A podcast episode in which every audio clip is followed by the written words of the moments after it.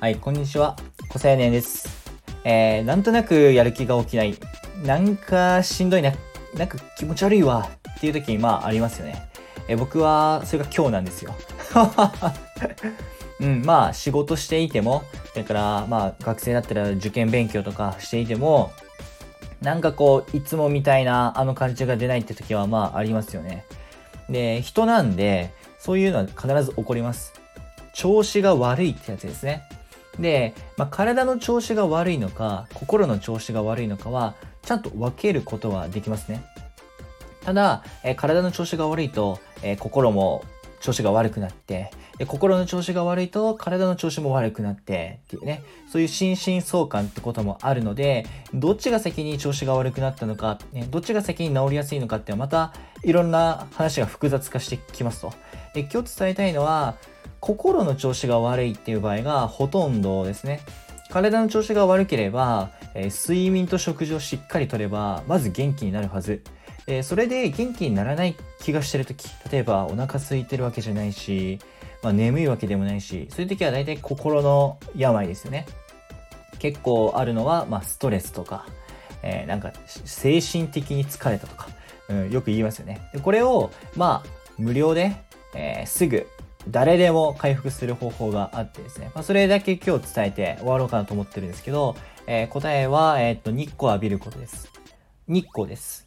太陽は元気の源ってよく言いますけど、いや、ほんとそうなんですね。科学的な根拠で言うと、え日光を浴びると、えー幸福物質であるセロトニンっていうものが分泌されます。セロトニンで、まあ、ググってみてください。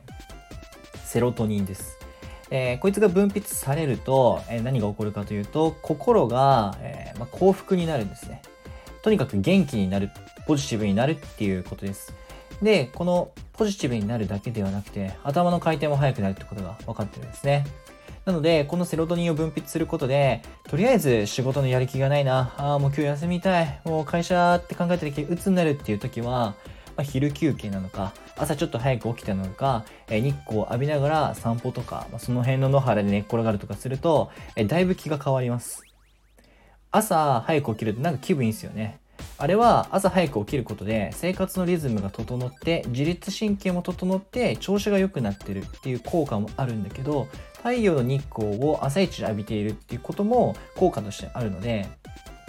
なのでまずは日光を浴びてみてください。で、これ補足なんだけどね、あのセロトニンを分泌するもう一つの方法は、えこめかみを刺激することですね。でこめかみの刺激する方法として、まあ、ガムってあるじゃないですか。ガムを噛むとこめかみに刺激するんで、えセロトニンが分泌されて、え心も前向きになるし、頭の回転も速くなるんですね。なんで、まあ、サッカー選手とか野球選手って集中力を上げるために、あの試合中にガムを噛んでたりしますね。っていうところで、まあなんかあの仕事とか受験勉強でパフォーマンスをこう保つために結構使える知識かなと思ってて、え休憩時間とかに日光浴びるのも超効果的なんで、まあ、ぜひ試してみてください。